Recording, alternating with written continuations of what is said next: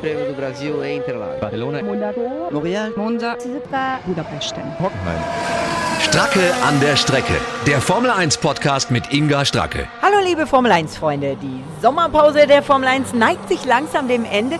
Ein guter Zeitpunkt mal mit einem lieben Kollegen zu plaudern, der uns einiges über den Job als Formel 1 Fotograf verrät.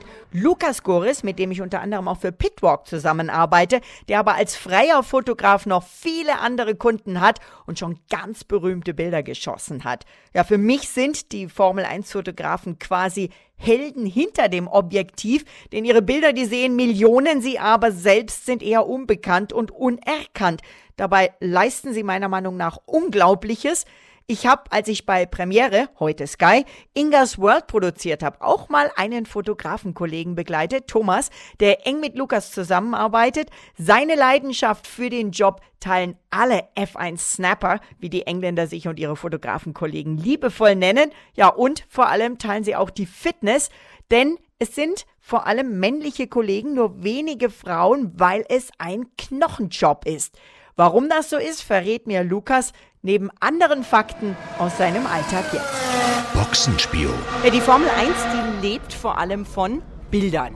Das ist das, was die Emotion verbreitet, ob das jetzt Bewegtbild im Fernsehen ist oder Fotos. Und gerade bei Fotos, das ist das unglaublich Tolle, wenn man die Fotos von den alten Rennautos anschaut, historische Bilder, auch von den Rennfahrern. Ohne das wüssten wir alle gar nicht, wie die alle ausgesehen haben oder wie cool die Atmosphäre an den Rennen war. Und einer, der schon relativ lange dabei ist, einer, einer, einer meiner lieben Kollegen, denen ich auch sehr, sehr gerne und sehr gut zusammenarbeite, unter anderem auch für Pitwalk, das ist der Lukas Goris. Lukas, hallo, grüß dich. Hallo Inga, schön dich zu sehen hier.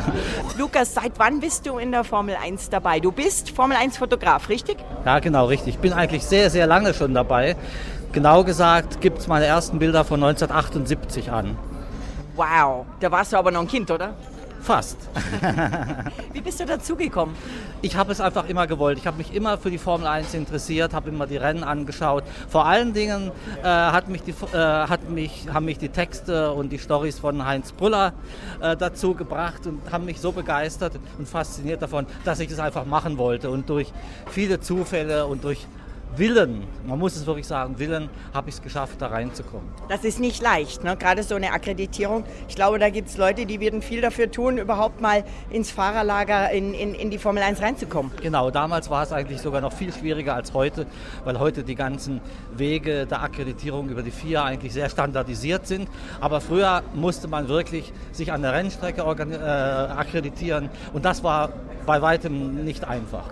Das heißt, du musst dich auch mit den verschiedenen Ländern und Sprachen und Sitten auseinandersetzen. Absolut, das war äh, essentiell, dass man die Leute kannte. Du musstest die richtigen Leute kennen und dann bekamst du eine Akkreditierung. Wie viele Fotografen gibt es denn so in der Formel 1? Also permanente würde ich jetzt mal schätzen äh, 70, 80. Also permanent sind die, die wirklich um die ganze Welt fliegen und äh, alle oder fast alle Rennen mitmachen. Die haben dann aber auch inzwischen eine permanente Akkreditierung, die eben besagt, dass sie zu allen Rennen dürfen. Genau, genau. Und dürfen. insgesamt, da sind ja noch viele, die dann zu den nationalen Rennen auch kommen. Ja, ich denke mal, das werden dann noch mal so viele sein. Also wir werden, es ist schwer zu schätzen, ist auch von Land zu Land unterschiedlich. 100, 200 Fotografen, 150, je nachdem, ist von Land zu Land unterschiedlich. Und dann kämpft ihr Ellbogen an Ellbogen um den besten Platz oder hat der, der am längsten dabei ist, den besten Platz? Nein, nein, nein, der ist eher der langsamste. aber ja, es ist, es ist natürlich eine Art Kampf, aber ein, ich würde jetzt mal eher sagen, es ist kein richtiger Kampf, sondern ein, ein freundschaftlicher Kampf. Also man lässt sich schon etwas Luft zum Atmen und zum Fotografieren.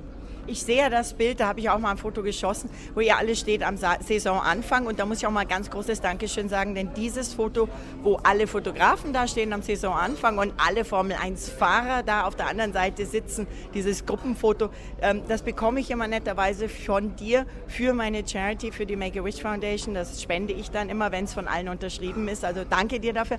Ja. Das ist aber ein ganz schönes Gerangel, oder? Da stehen ja wirklich dann alle zusammen. Ja, und da musst du gut zu Fuß sein, weil wir dürfen erst ab einem gewissen Moment auf die Strecke, um gegenüber dem Platz zu, uns aufzustellen, wo die Fahrer dann hinkommen. Und da musst du schnell sein, laufen, den richtigen Moment abpacken, äh, abpassen äh, und darfst nicht stolpern dabei. das klingt wie so ein Le Mans-Start für die Fahrer. Das ist es. Das ist wirklich so. Unglaublich. Du, ähm, Lukas, wie viel an, an Material, an Kameras schleppst du mit dir rum? Hast du da inzwischen im digitalen Zeitalter nur so ein kleines Smartphone oder wie bist du ausgerüstet? Also das Digitale hat eigentlich da, macht da gar keinen Unterschied. Äh, wir schleppen nach wie vor zwei Kameras, 70-200, 300 mm, 500 mm, ein paar Weitwinkel mit. Also das sind locker 20 Kilo, die du so äh, rund um die Rennstrecke schleppst. Ich sehe das, du hast auch eine spezielle Weste, sie ist so schwarz, blau, grau mit, ähm, ich guck mal eben rum, also mit einer großen Nummer hinten drauf. Da steht auch FIA Formula One World Championship drauf. Und ähm, die ist auch ausgestattet mit so Clips an den Schultern, wo man die Kamerawändel einhängen kann. Das ist schon alles ganz gut hier, aber auch, sieht auch nicht gerade kühl aus und auch nicht gerade leicht aus. Das heißt, das ist echt vor allem bei Hitzerennen körperlich heiße harte Arbeit. Das ist harte Arbeit. Genau diese Weste ist sehr wichtig, weil die uns es quasi erlaubt, überall an die Strecke äh, ranzukommen.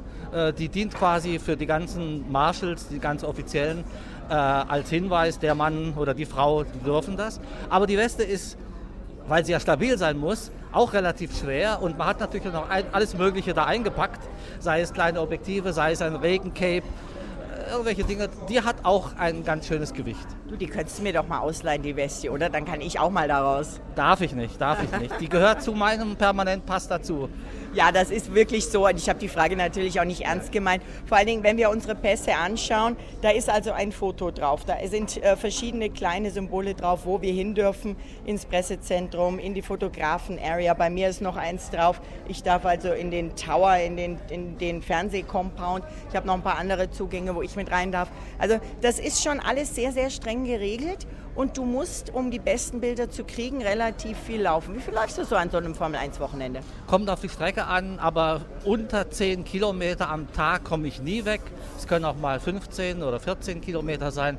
Also am Wochenende bist du mit dem gesamten Equipment, das du rumschleppst und mit der Fotoweste sicherlich 50 Kilometer unterwegs. Wow, das sieht man dir auch an. Du hast sehr, sehr fitte Beine, richtig stramm unterwegs. Machst du denn, ähm, wenn keine Rennen sind, gerade im Winter oder so, dann Fitnesstraining, damit du für die Saison fit bist? Ja, ein bisschen. Allerdings, weil ich ja, wenn ich seit 1978 dabei bin, auch nicht mehr der Jüngste bin, äh, hat sich das natürlich in den letzten Jahren auch etwas, äh, habe ich das etwas reduziert. Aber natürlich, ein bisschen Fitnesstraining macht man immer, ein bisschen äh, Schwimmen, Radfahren etc.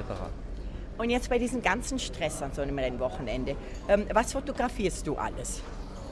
Eigentlich musst du alles fotografieren. Du musst auf der Strecke die Autos fotografieren, du musst im Fahrerlager die Menschen fotografieren. Und ich muss sagen, dass die Menschen zu fotografieren mittlerweile wichtiger ist als die Autos. Weil Streckenbilder gibt es en masse die macht jeder, aber den richtigen Moment im Fahrerlager abzupassen, wenn zwei Leute sich glücklich in die Augen gucken oder sich ärgern oder böse sind aufeinander. oder gerade einen geheimen Vertrag besprechen. Oder einen geheimen Vertrag besprechen, ganz genau. Äh, die Bilder sind eigentlich heute mittlerweile fast wichtiger geworden. Und du hast natürlich auch ein großes Archiv, ne? Ja, ein Archiv seit 1978 und äh, ich habe alle Bilder seit 19, also die wichtigsten Bilder seit 1978 digitalisiert. Äh, also pro Rennen habe ich mindestens 300 Bilder digitalisiert. Wow, das ist natürlich dann auch nach so einem Rennwochenende eine ganze Arbeit. Was sind denn so deine, hast du bestimmt so Highlights aus deiner ganzen Formel 1-Zeit, irgendwie ganz besondere Bilder? Ja, es gibt natürlich ein paar. Ähm, man muss natürlich auch sagen, ja, welches ist das Highlight, was ist am meisten gedruckt worden. Und eines der Bilder, die am meisten gedruckt worden sind, ist der Unfall äh, zwischen Senna und Prost 1990 in Suzuka, wo der Senna den Prost quasi in die Karre gefahren ist und dadurch Weltmeister wurde. Da hast du das Bild geschossen? Da habe ich gestanden wow. und da habe ich äh, das richtige Objektiv drauf gehabt, weil die meisten hatten ein viel zu langes Objektiv drauf. Aber ich habe die Kamera gewechselt und habe quasi in der, in der ersten Kurve mitgezogen, weil ich das irgendwie gespürt habe, dass da was passiert. Das heißt, du musst auch Rennverständnis haben. Absolut. Du musst ein, ein sehr gutes Verständnis dafür haben, wie entwickelt sich ein Rennen, was könnte jetzt noch passieren, äh, macht es noch Sinn, an diesem Punkt zu bleiben, noch zwei, drei Runden und zu gucken, kommen die beiden Fahrer sich näher oder pendelt sich der Abstand ein oder wird er sogar größer. Das heißt, du wechselst während eines Rennens auch äh, deine Position? Ja, ja, du, du musst schon relativ viel rumlaufen, aber du musst es mit Verstand machen und mit Instinkt. Hast du denn an irgendeiner Strecke einen ganz besonderen Lieblingsplatz, wo du stehst, wo man eine mega Sicht hat?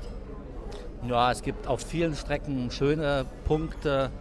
Ähm, oft ist es die erste Kurve, natürlich. Ähm, Monaco ist natürlich ein Festival für die Fotografen. Äh, aber es gibt auch an Montreal ist eine sehr schöne Foto äh, Strecke zum Fotografieren. Suzuka hat gute Bilder. Dann gibt es natürlich die auf den modernen Strecken wie Abu Dhabi den Sonnenuntergang oder auch das Nachtrennen in Bahrain. Jetzt romantisch? Da wird, da wird es romantisch, ja. Da, für einmal wird die Formel 1 dann romantisch. Das kann sie auch. Also ganz herzlichen Dank dir für den Einblick in das echt spannende Leben eines Formel 1-Fotografen. Und eins muss man auch sagen, glaube ich, ähm, ja, das ist schon auch Leidenschaft, weil Millionär wirst damit nicht, oder? Ist absolut Leidenschaft. War es vom ersten Tag, ist es bis heute und nein, Millionär bin ich mir noch nicht geworden. Aber man sieht dir an, dass dein Job dir Freude macht und das ist dann mehr wert als alles andere. Kann man sagen, dein Beruf ist Berufung? Absolute Berufung und ich bin happy und froh über das, was ich alles in meinem Leben mit der Formel 1 und dank der Formel 1 erlebt habe. Dann äh, wünsche ich uns beiden noch viele gemeinsame Rennen und ich danke dir auch für die vielen Fotos, die du auch von mir immer machst. Dankeschön. Danke, Inga. Stracke an der Strecke. Der Formel 1 Podcast mit Inga Stracke. Danke fürs Zuhören, liebe Formel 1-Fans. Ich hoffe, wir konnten euch ein paar Hintergründe nahebringen die ihr beim nächsten Betrachten von den großartigen Formel 1 Fotos von Lukas und all seinen Kollegen ein bisschen im Hinterkopf habt. Mein nächster Podcast kommende Woche auf den üblichen Kanälen, dann mit der Vorschau zum Belgien Grand Prix, Spa-Francorchamps, bei der auch Sandra und Sascha von Sky wieder mit dabei sind und Bianca von Autobild Motorsport. Mein Podcast ist übrigens jetzt auch auf Audio Now und wie immer auf autobildmotorsport.de, auf hockenheimring.de, auf den Websites verschiedener Radiostationen, bei denen ich mit meiner Formel 1 Berichterstattung on air bin, wie zum Beispiel Radio Regenbogen oder Radio 7 und natürlich auch auf skysport.de, genauso wie jede Menge Formel 1 News und die Kolumnen von Sascha Sandra und den Experten. Bis dann, ciao!